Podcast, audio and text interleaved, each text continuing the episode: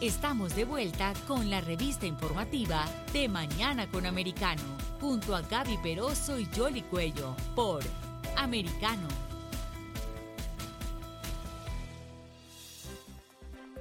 Continuamos con más informaciones aquí en De Mañana con Americano y ahora vamos a hablar eh, de esas declaraciones que daba el jefe de seguridad pública de Texas, que justamente critica de manera contundente la respuesta de la policía al tiroteo en Uvalde.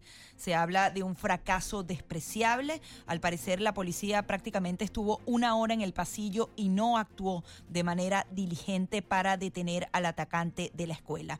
Para ello vamos a eh, conversar con Al Palacio, el expresidente de la Orden Fraternal de la Policía 133, teniente de la Policía de las Escuelas de Miami-Dade.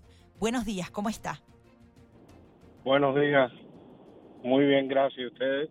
Muy bien, muy bien. Quería analizar junto a usted estas declaraciones y todo lo que se va a desprender de esta serie de audiencias. ¿Realmente hubo negligencia policial en este caso? Bueno, eh, es una pregunta difícil de contestar. Todo depende en cómo ellos entrenan. Eh, nosotros entrenamos en una forma diferente aquí en el en el condado Miami-Dade. Somos la policía escolar más grande del país. So, nosotros hacemos las cosas diferentes.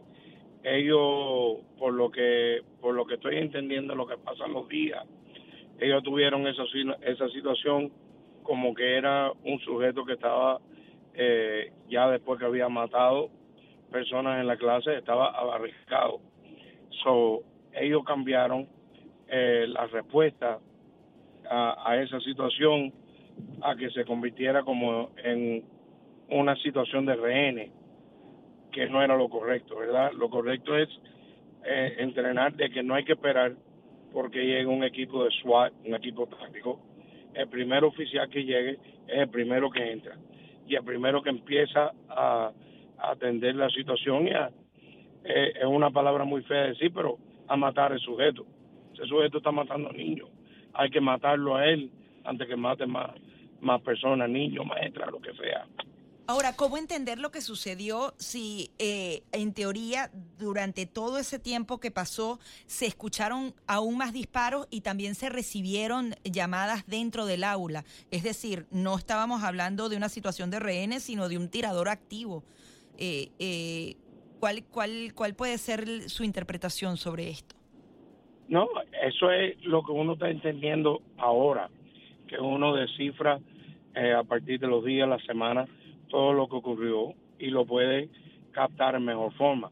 Definitivamente hubo errores que, vaya, yo te digo la verdad, como oficial de la policía, yo no puedo escuchar que hayan disparos y no hacer nada. Ahora, pero precisamente eh, se están llevando a cabo audiencias y eso es parte de, la investigación que se está haciendo eh, allí en Texas para hacer los correctivos.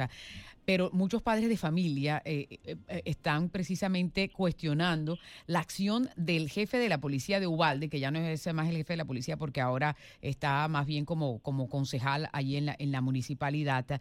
Y ese es el, gran interrogante, porque el entrenamiento que les dan, y, usted que, que está, que es teniente de la, de la policía, ¿en qué consiste? Es decir, él originalmente estaba diciendo que ellos hicieron una evaluación equivocada de la situación, pero uno se equivoca por una hora para, para entender cuando se están escuchando los, disparos y por otro lado eh, había como una interrupción de comunicación porque no está claro si él tenía conocimiento de las llamadas al 911, cerca de 14 de ellas que se hicieron incluso por parte de niños que terminaron muriendo y que estaban pidiendo la entrada de la policía.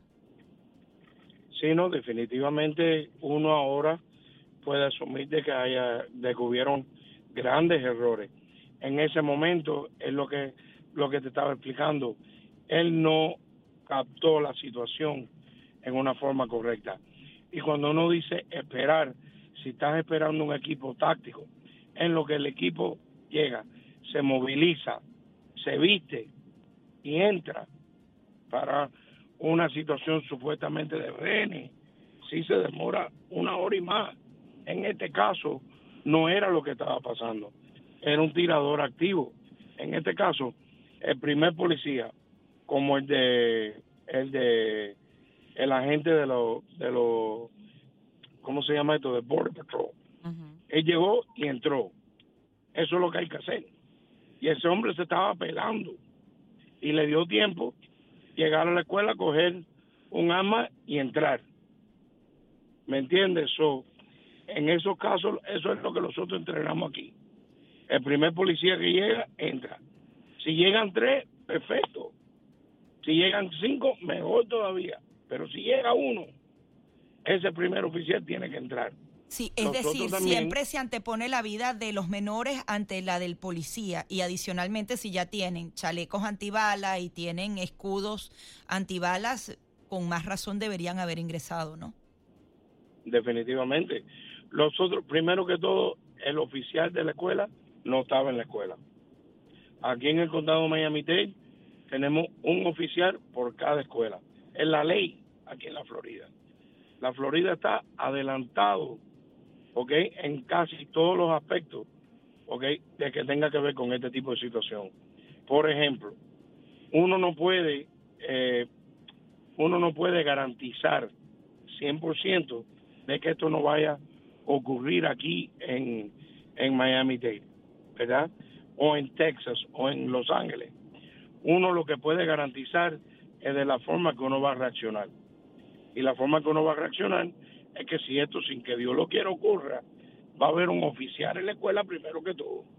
Ese oficial va a pedir ayuda, van a llegar un centenar de oficiales garantizados. Eso sí te lo puedo garantizar. y van a llegar Al, pero eh, en, lo que tiene que ver con eh, el manejo de escena, porque es que muchos de los agentes estaban allí y tenían que obedecer al, al comandante en turno, que en este caso es el jefe de la policía. O sea, ¿cómo funciona esa parte? El entrenamiento eh, eh, que tienen para... Es que a raíz de todos los incidentes que han sucedido en, diferentes escuelas en los Estados Unidos, se ha ido entrenando, se han ido cambiando eh, muchas de, la, de las regulaciones, incluso en diferentes escuelas, ¿verdad? ¿Cuál es la directriz que hay en ese sentido? Bueno, depende.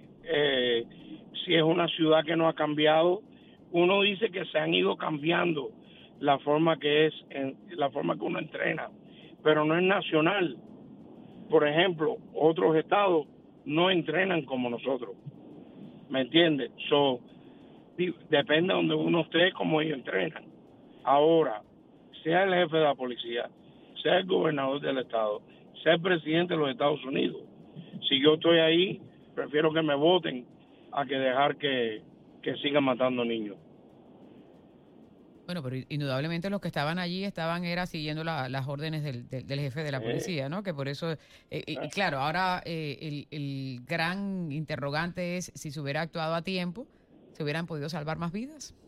Seguramente sí, sí. definitivamente, pero uno como oficial tiene derecho a seguir órdenes que son legales, éticas y morales. Ahora, usted como este Sí. En este caso, si estás oyendo que están matando niños y están matando maestros dentro de la escuela. Yo creo que es un poco inmoral decirle a alguien que no entre. Ahora, usted como experto habla de, que no sabe cómo entrenan ellos allá. ¿Hay manera de que eso sea uniforme a nivel federal, de que el entrenamiento de los agentes eh, sea siempre de óptima calidad, independientemente del lugar donde estén? Bueno, sí, definitivamente el Departamento de Justicia de los Estados Unidos puede implementar uno directivo que dice todo el mundo, todo oficial de la policía en los Estados Unidos van a entrenar así de esta forma. Ellos pueden hacerlo. El problema es que no lo quieren hacer porque, acuérdate, entrenar, todo viene, todo termina. Entrenar es caro, ¿ok?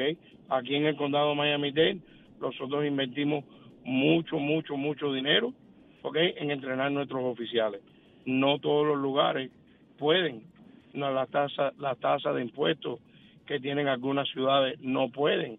Aquí en el condado de Miami-Dade, para nosotros poder hacer eso, tuvimos que pedir un referendo, tuvimos que pedirle a los residentes del condado de Miami-Dade, ayúdennos a ayudarlos a ustedes. Y gracias a Dios pasó en el 2018, porque ese es el dinero que nosotros invertimos en entrenar a los oficiales aquí de, de la Policía Escolar del condado de Miami-Dade. Pues muy bien. Al Palacios, presidente de la Orden Fraternal de la Policía y teniente de la Policía de Escuelas de Miami. muchas gracias por estar aquí con nosotros. El placer fue mío. Muchas gracias. Muy amable. Buen día.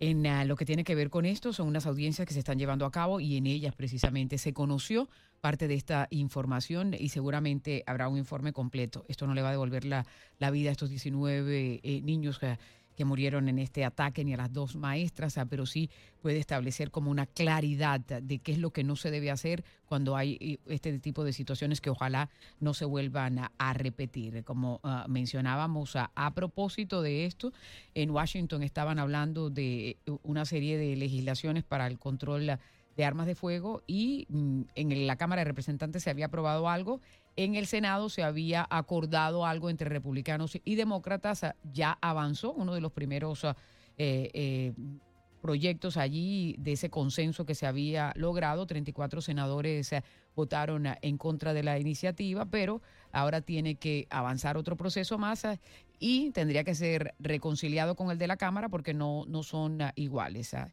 Y una de las cosas que se establece en ese proyecto es precisamente recursos para eh, los diferentes estados, ah, porque una de las cosas que, que mencionan es que eh, claro, se tiene que tratar a nivel federal, pero también a nivel de cada estado para que pueda ir ajustándose a lo que consideran ellos que es adecuado eh, de acuerdo a las necesidades que tengan. Uno siempre pone el ejemplo de la Florida, porque aquí en la Florida eh, ocurrió la masacre de Parkland. Una vez sucedió esa masacre de Parkland, pues se reunió la legislatura, escucharon a las familias, escucharon a los agentes de policía y se adoptaron una serie de iniciativas que hasta ahora han estado funcionando y hay algunos que son partidarios de eso, de que cada estado pueda adoptar las medidas que considera que van a ser acordes a, sus necesidades. Vamos a ver cómo avanza todo ese tema. Y como les habíamos mencionado también, pues esa escuela elemental donde ocurrió esta tragedia va a ser demolida, van a construir otra en otra parte porque consideran que es muy difícil y hay mucho trauma para muchos de los niños que tuvieron que vivir esa situación, que es quizás lo más lamentable.